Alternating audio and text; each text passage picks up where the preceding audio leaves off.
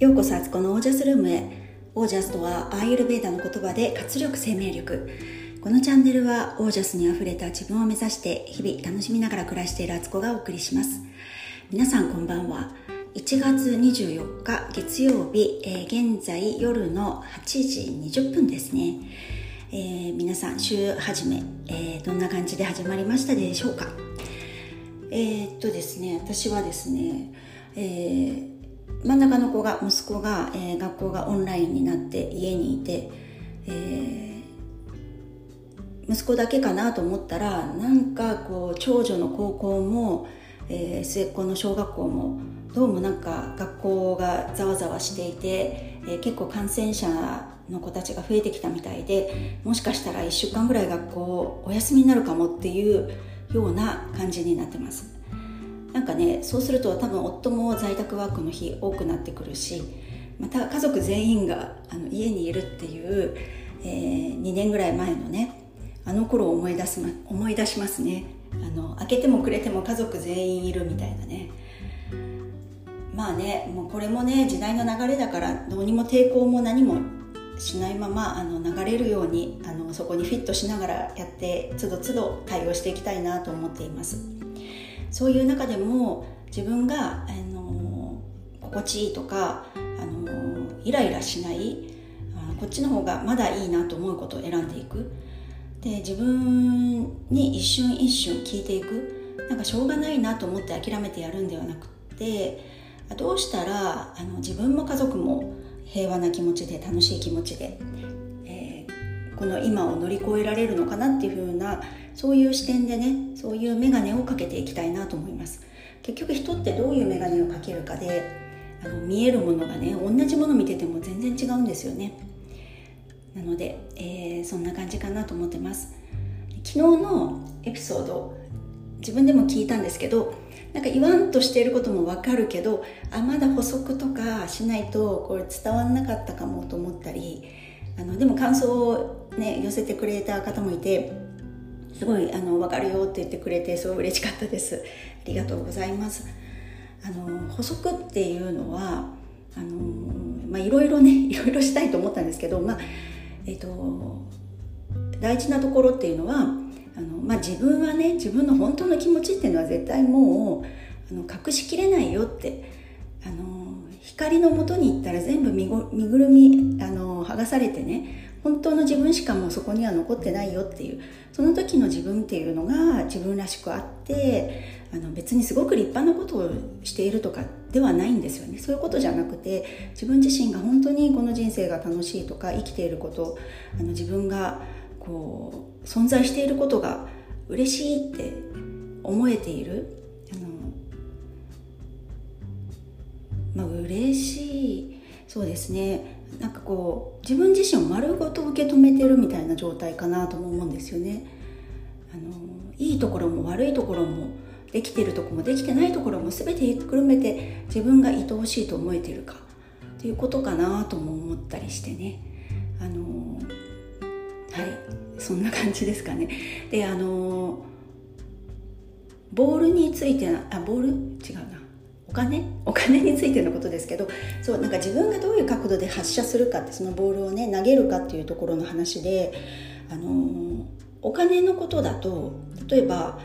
昨日も言ったんですけどお金が欲しいとかお金が必要だお金が足りない、えー、これでは生きていけないみたいな気持ちいろいろあると思うんですけどその時にあの同じじゃあ稼いでとかあのなんとかあのお金にね苦労しない自分っていうものをイメージしてあのボールを投げたいと思うじゃないですか。でその時に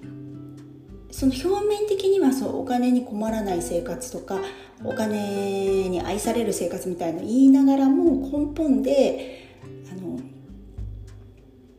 今お金がないから困ってるとかそう欠落感とか将来どうなるんだろうっていう不安感とかなんでこんなに苦労しなきゃいけないんだっていうあの怒りとかどうして自分はこんなにお金を稼げないんだろうっていうあの劣等感とかそういうものが実は根本原因だったりその根っこがそれでそこから出てくる芽っていうのは結局そういうものが根源になってるからそういう花が咲くっていうことです。あのボールからいきなりあの植物に転換してしまいましたけど あのなんとなく意味分かってもらえたらと思うんですよ。だからまあどういう種を植えるかってことですよね。欠落感から願ったことっていうのは結局状況が変わったりとかしても欠落感はより増大するっていうことなんですよ。だったらどんなとこからスタートしたいかっていうのをやっぱ自分に解いていく。自分のエネルギーをそこにあの集中するっていうことになるんだろうなと思うんですよね。この話はとても深いので私ももっとね自分なりにあの考えて咀嚼してちゃんと言語化したいと思いますのでまたいつかねこの話はねしたいなと思っています。でね今日はね違うテーマなんですよ。また6分も前置きを話した後で本題に入るっていう状態で普通なんか他のポッドキャストとかやってる方のを聞くと5分ぐらいで終わってたりとかしてねあの本当にテーマギュギュッとあのちゃんとコンセントレートあの凝縮してやられてて素晴らしいなって思うんですけどすいませんなんか本当にあの一発撮りで流れで撮っているのでなんかこう違うことも喋ったり右行って左行って戻ってきたみたいな状態になるんですけど 少々お付き合いくださいませ。で今日ですねあの中田敦彦さんの YouTube 大学を見てたんですね。結構久しぶりで前はもうすごい好きでもまあ結構ほとんど見たのかな今まで。もう熱中してた時とかあったし本当に彼は説明が上手ですよね。で今回は Z 世代の話の見たんですよ。これ聞いてる方でも見られた方いると思うんですけど結構私はこれはね目から鱗でした。なんとなく分かってるような気持ちだったんですけどあの事細かに、えーと、細分化して説明してもらったらあそういうことかと。目から鱗が落ちる思いでした。で本当に今ってものすごい状況があの時代が大変化している時なので世代間のギャップっていうのがより通常よりも濃くなってるんじゃないかなと思うんですよね。で Z 世代ってどういう世代かっていうと、えー、確か、えー、今の10歳から25歳ぐらいまでの子たちを言うんですよね。で、えーとそこからその上の世代っていうのが Y 世代かな？今の30代ぐらいが Y 世代で私はですね48歳の私はあの X 世代と言われる結構もうなんかちょっとだいぶ上の世代に来てるんですよね。でさらにその上が、えっと、ベビーブーム時代だったんでしたっけ？段階、えっと、ベビーブーム時代だったような気がするんですけど確か。そんな感じなんですよね。で、えっと、10歳よりも若い子たちは逆にアルファ世代って言われる。本当にあのまあどの時代でもそういうね時代間ギャップ世代間ギャップっていうのはあると思うんですけどよりねテクノロジーの進化とともにもう感覚が全然違うんだなっていうのを今日のね YouTube 聞いてて思ったんですよ。あの例えばあの個人情報のことに関する観点でも今の若い世代って別にそのことってそんなにあの嫌だとか怖いとかそういう思いじゃなくって、まあ、それは当然でしょっていうなんか何かに登録したりとかアプリ入れたりとか何かするにしても個人情報を吸い上げられるっていうのは別にそんなに怖がってないんですよね。でと片や私たち世代っていうのはものすごいそのことに抵抗感を持っててなんかあんまりねそういうすぐ登録しようとしなかったりなんか怖い怖いって言ってやろうとしないみたいなとこがあると思うんですよ。で、えーと、今の若いその Z 世代はスマホがもう本当に生活の基軸になっていて何でもスマホ。スマホで決済できなかったりスマホで調べられなかったりスマホで登録できないんだったらそのことに怒りを覚えるぐらいなんでできないのって。なんて不便なのって。なんてアナログなのって思うっていうね。で、まあ、確かにそりゃあのデジタルネイティブって言われるね生まれた時からもうネット環境だったりスマホがあるのが当たり前だった世代にとってはもうそれはそうなるだろうなっていうのは分かるんですけど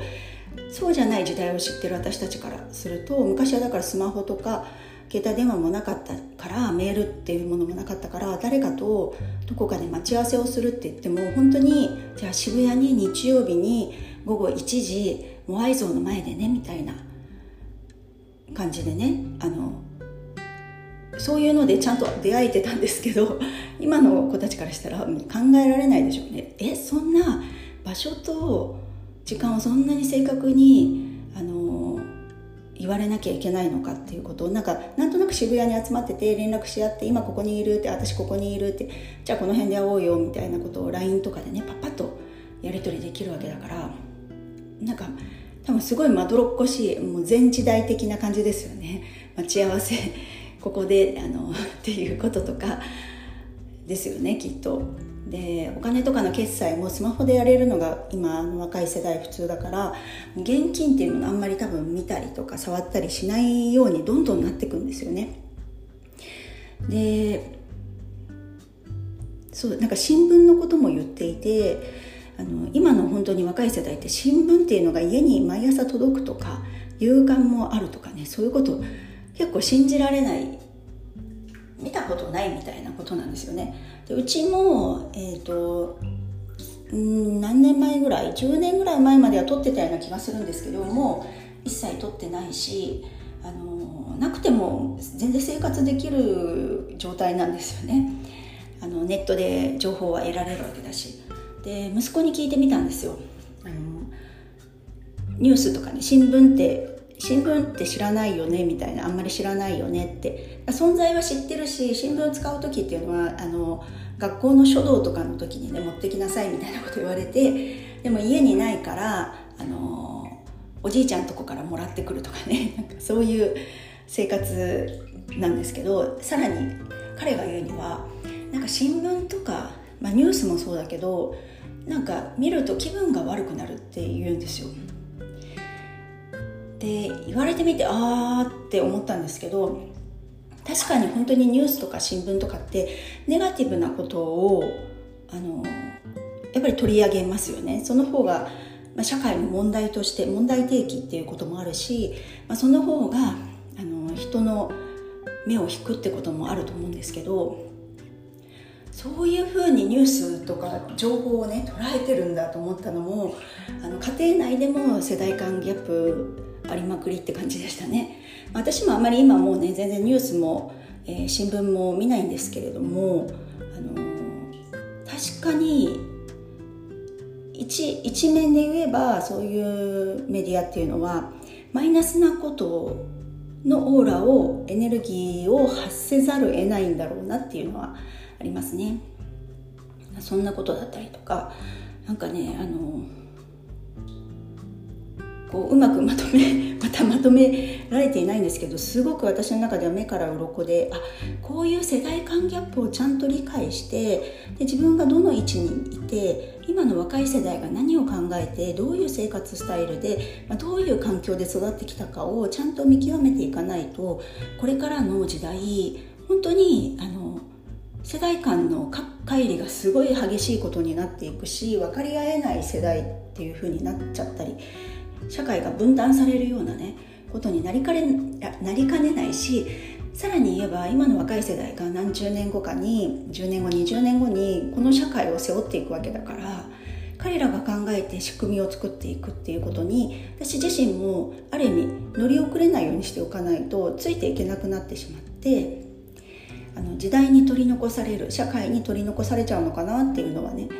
まあ、ネガティブに言うとそうだけど逆にそういう世代と一緒に楽しくねテクノロジーを使いながらあの便利な世の中にしていけばすごくもっと楽であの楽しくてでスピーディーでさらにはあの若い世代ってすごく今地球環境のことについてあの敏感だそうであのそういうことをとってみても本当に地球全体が良くなるんじゃないかなっていう希望すら感じたんですよね。だからあの本当に好むと好まざるにかかわらず私たちはその時代の大きな流れの川の中を泳いでるわけなので流れに逆らってるとやっぱりすごくストレスだし大変だと思うんですよね。それをあの柔軟に受け入れてあこういう時代が来たんだなっていうことをあの楽しんでいきたいなと思いました。でそのね今の Z 世代っていう子たちはある意味私たちが作ってきた過去10年20年の時代を生きてきたわけなんですよね。で今そういう世代の子たちが何を感じて、えー、何をしたいと思ってるのかとかどういう不満があったりどういう世の中にしたいと思ってるかってことは引いてみれば私たち世代のあの責任だったってことでもあるんですよね。こういう世の中にを作った私たちっていうことをも突きつけられるわけなんですよ。まあ本当にねエコとか地球環境についてはあの20年前とかもう全然今と違いますよね今でやっとちょっと少し進んだぐらい特に日本ってまだまだだと思うんですけどなんかそういうこととかも実は自分たちの知らず知らずあの意識はしてなかったあのそういうことが分かってたらやらなかったってこともあるんですけどでもそれでもその世代を生きてきた私たちっていうのはあのそこの部分をね背負う義務があるなって思うんですよ。で未来をねあの光をあんまり感じられない子たちも多いんじゃないかなと思うんですね。あの大人になっていくことがなんか辛くて大変であのみんななんか暗い顔をしていたり楽しんでいない人生を。っていう大人が割と多いと思うんですよ、まあ、そういうものだと私たちも思っていた、まあ、だからまたさらに上の世代との関わりっていうものが出てくるんですけど。でもまあそれをあの問題問題視せずに生きてきたっていうことでもあるんで私は本当にあのこれから大きくなっていく世代には未来をね明るいものだと捉えてほしいなと思うんです。なんかすっごい今日真面目なトーンで話してますよね 自分でもだんだんだんだんそういう世界になんか今入り込んでいましたけどあのね、特に私なんかは自分の経験から言うと妊娠出産ってめちゃくちゃ良かったからあのそういうチャンスがあればぜひしてほしいと思うしあの妊娠って自分の体がすごいこんな変できるんだっていうあの人一人をね自分のお腹の中でね作り上げちゃうそれはいくらサイエンスがあの進化してもなかなか本当に人を作るってことはできないんじゃないですかね。まあ今そういう技術とかあります。あのクローン技術とかあるけどでもやっぱりこの自然な流れっていうものに対抗できるものってまだまだ未知数で未知未知の世界で作れないと思うんですよね。そういう意味ですごい自分の体が勝手にそれをしてくれるんですよ。私が何にも命令してないんですよね。もう体の中で勝手に変化が起こって勝手に赤ちゃんが育ってったっていう状態ですけどでもそれってめちゃくちゃ神秘だしあの自分の体にこんな可能性があったんだって本当に妊娠中思ったんですよ。面白かったですね。で出産自体ももう本当これ何度もねこのポッドキャストでも言ってますけどいやこんな気持ちいいことがあるんだっていうのは私はびっくりしました。だからね3回も産んで楽しかったからねまた経験したくてすぐ妊娠したいと思ったんですよ。そういう妊娠出産もあるよってことを伝えていきたいし子育てもいろいろ大変なことはもちろんあります。けどそれをあのこの間話したように好きこそものの上手なれじゃないですけどあの未来をね未来を育ててると思ってあの試行錯誤しながら今日はうまくいかなかったけどじゃあこっちのやり方でやってみようとかこっちでどうだとか、ね、昨日までこのこの対応で子供は満足してたのに今日はなんか泣きわめいてるぞ。どうしたんだって。そうか相手も変化している生き物だから、えー、杓子定規にねこれあげれば黙るんでしょみたいなことではないってことをまた勉強したりとかしてね。もう本当にこの世で生きることってめちゃくちゃあのうまくできてるんですよね。そういうちゃんと課題をこなせるようにゲームのように実はあの組み込まれていてすごい楽しいなと思うんですよ。生きることって。で割とね若い世代があのいい時代なんて言われたり日本ってそういう風潮多いですけど私はいやいやなんか本当に30代40代50代60代もっと楽しいんじゃないの？な楽しいんじゃないの？で70代80代だって。なんかこの先のことが私はすごく自分自身の未来を見たくて生きているっていうとこがあるんですよね。そういうことを伝えることとかそういう背中を見せることも一つ若い世代に対するあの生き方のテーゼになってあじゃあ大人になってみるのも悪くないかもななんて思ってくれたらいいななんて思うんですよね。はいということで、えーと、本当ちょっと Z 世代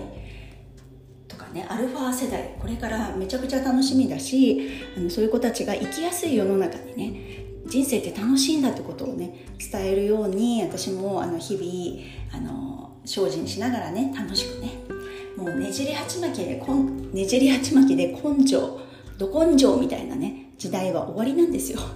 本当にそれこそあの時代に別れを告げていくっていうのも上の世代のあの責任かななんて思ったりするんですよね。いつまでも昔が良かったみたいなねこととかあの昔のやり方を通そうとするのではなくてあのいいところは残し新しくてまたいいところをいいものは取り入れていくっていうねほんと柔軟な生き方をしたいなっていうのをね今日その中田敦彦さんの YouTube を見てあのひどく思いました。はい。えー、そんな感じですけどどうですかね？皆さんのあのまたご感想とかあったら是非聞かせてください。でうちの子供たち3人とも全員ねちょうど Z 世代に入ってるんですよ。いやーなんかそういう感じかと思ってね。またこれからその Z 世代がどうなっていくのかをね自分の子供を通してまた世の中見えてくると思うのでそれも楽しみです。はいということで、え、今日はこの辺で、えー、皆さんの暮らしが自ら光り輝きオージャスにあふれたものでありますように、えー、連日すいません。あのよかったらあの番組のフォローをお願いします。はい、えー、公式 LINE の方も登録してもらえたら嬉しいです。はい。ではオージャス。世代間ギャップって実はとってもいいものなんじゃないかなと思います。